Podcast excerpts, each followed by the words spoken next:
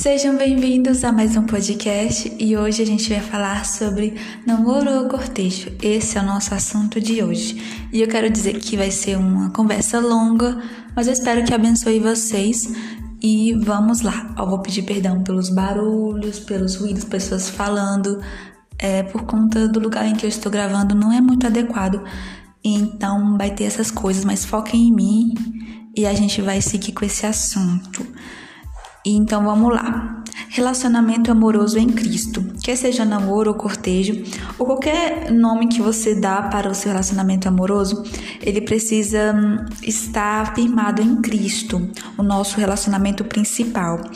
E nós precisamos ter verdadeiros propósitos e as intenções corretas, é claro. O namoro e o cortejo, eu vou trazer os aspectos positivos e, e os negativos e como viver eles para a glória de Deus. Muitas pessoas perguntam qual dos dois métodos usar, qual seria mais apropriado. Essa é a grande dúvida de muitas pessoas.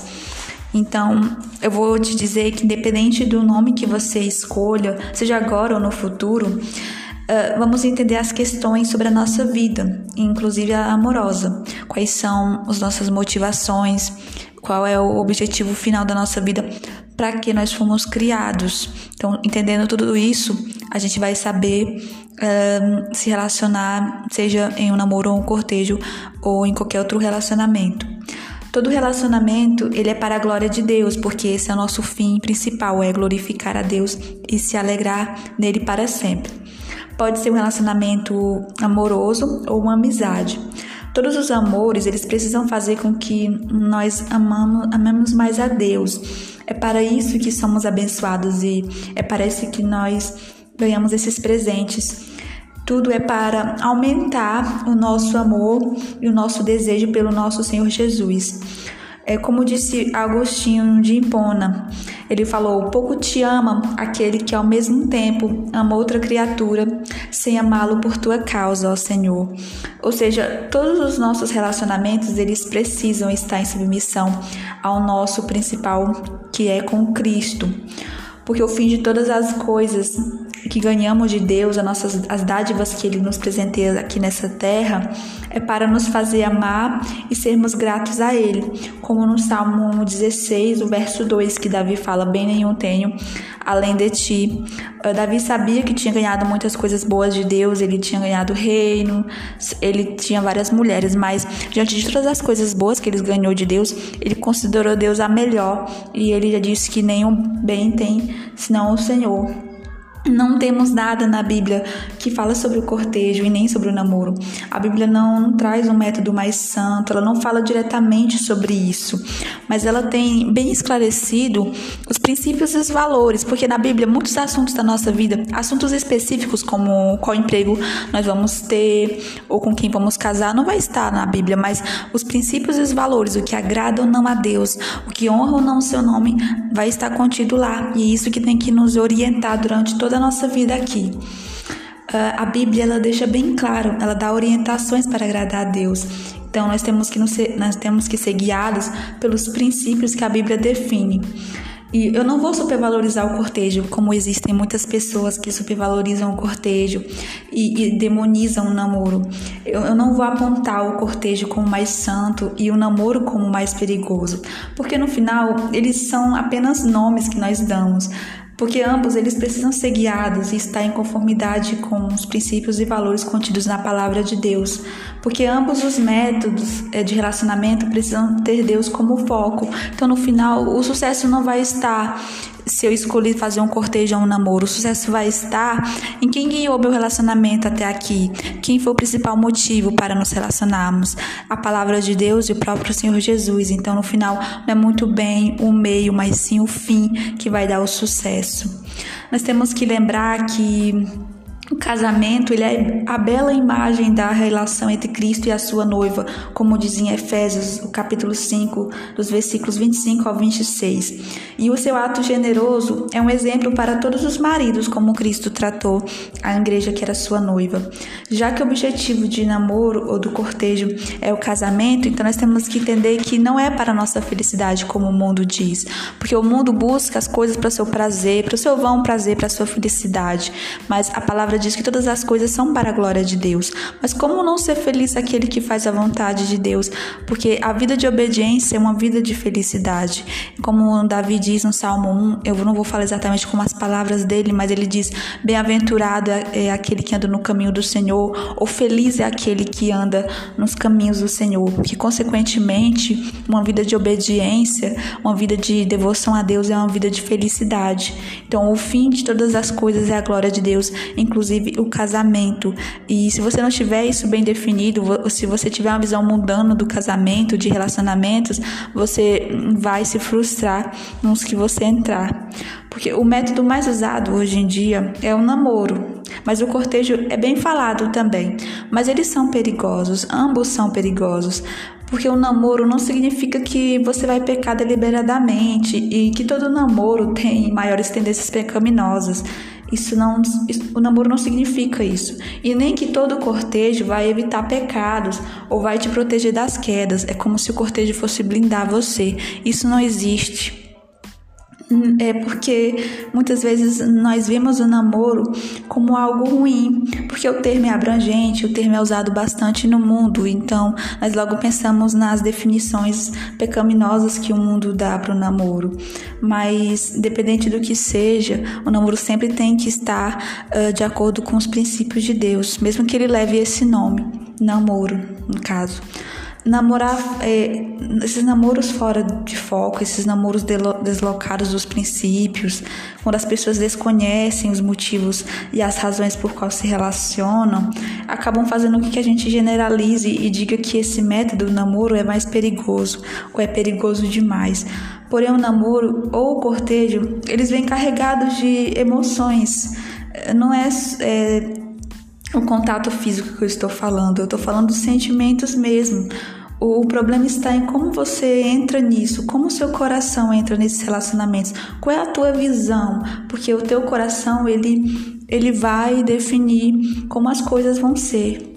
Existem sentimentos que não são tratados como a carência, a insegurança, o medo, coisas de relacionamentos anteriores que você acredita que foram tratados, mas não, porque essas emoções elas potencializam por conta da paixão.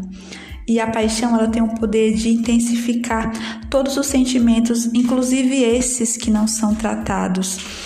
Então é um grande risco você entrar em um relacionamento com a visão errada do que ele é e para que ele foi criado. Isso pode trazer consequências muito tristes.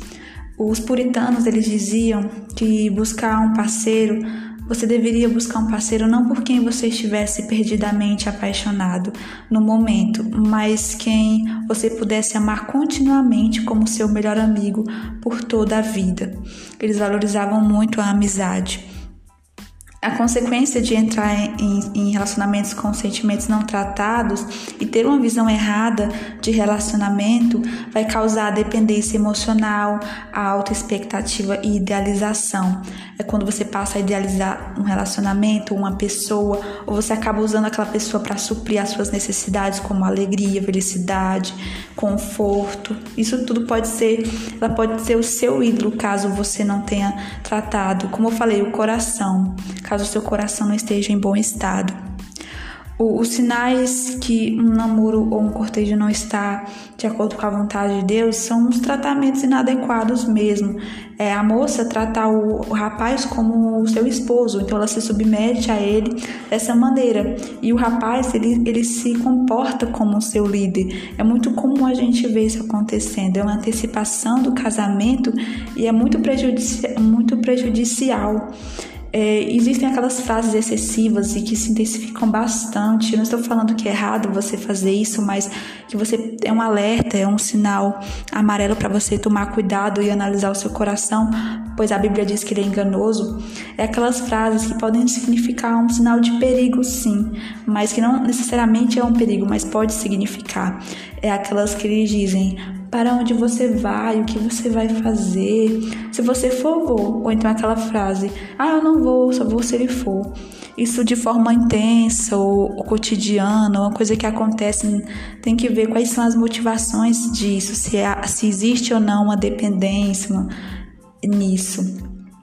Isso implica até nos devocionais, que muitas vezes tem esses devocionais e eu não estou dizendo que é errado, é necessário compartilhar a jornada, mas muitas vezes eles acabam entrando com uma intensidade tão grande e acabam sendo mais como uma liderança espiritual do que apenas momentos de compartilhar os seus devocionais. Então, a pessoa só acredita que faz um devocional de qualidade se for na companhia da outra, ou que não fez o devocional porque ele não estava presente.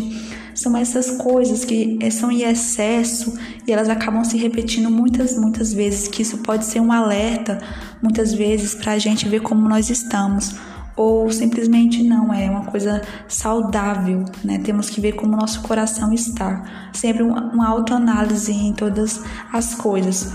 O peso das decisões, é, a palavra final do companheiro de quem você está se relacionando, porque muitas vezes nós ignoramos a palavra dos nossos líderes, que são os nossos pais, porque enquanto você estiver é, com, morando com seus pais ainda, você não deve uma submissão é, de liderança ao seu companheiro. Então, a opinião dele, a opinião do, do rapaz, ele é decisiva sobre as suas decisões, independente do que os seus líderes, os seus pais falarem. Então, é aquela opinião forte que define o que você vai fazer ou não.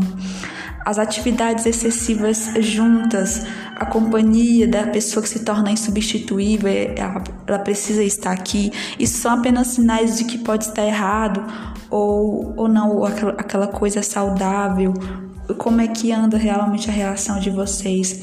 Aquela sensação que traz né, de plena alegria e de entusiasmo só junto dele a amizade ele é o fator decisivo para o relacionamento, porque os puritanos eles acreditavam que o nosso futuro cônjuge, o cônjuge dos cristãos, tinham que ser os melhores amigos, que a, eles tinham que cultivar uma amizade que era essencial, pois a amizade intensifica o convívio.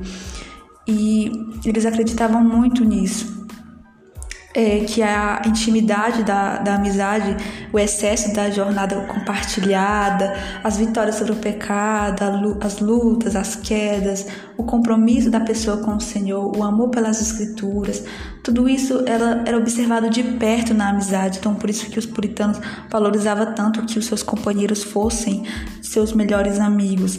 Mas deixar bem claro que nem todo amigo pode virar um possível cônjuge. Não confunda.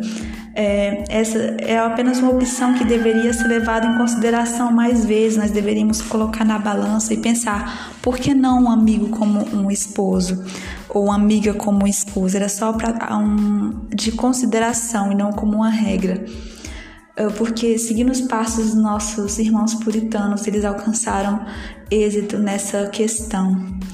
Então, para entrar em um relacionamento, independente do método escolhido, saiba que isso é um resquício da beleza de Deus, pois ele revela que o melhor dos amores é apenas uma amostra do seu. Então, com o coração amando o Senhor inteiramente, saberemos amar todas as coisas, pois todas elas nos levarão ao encontro do amor eterno, Jesus. Eu espero que um dia, como eu estou solteira, no, no futuro eu possa dizer ao meu marido que eu amo ele com amor eterno de Jesus. E, e fazer como Davi disse: Ao Senhor declaro, Tu és o meu Senhor, não tem nenhum bem além de ti.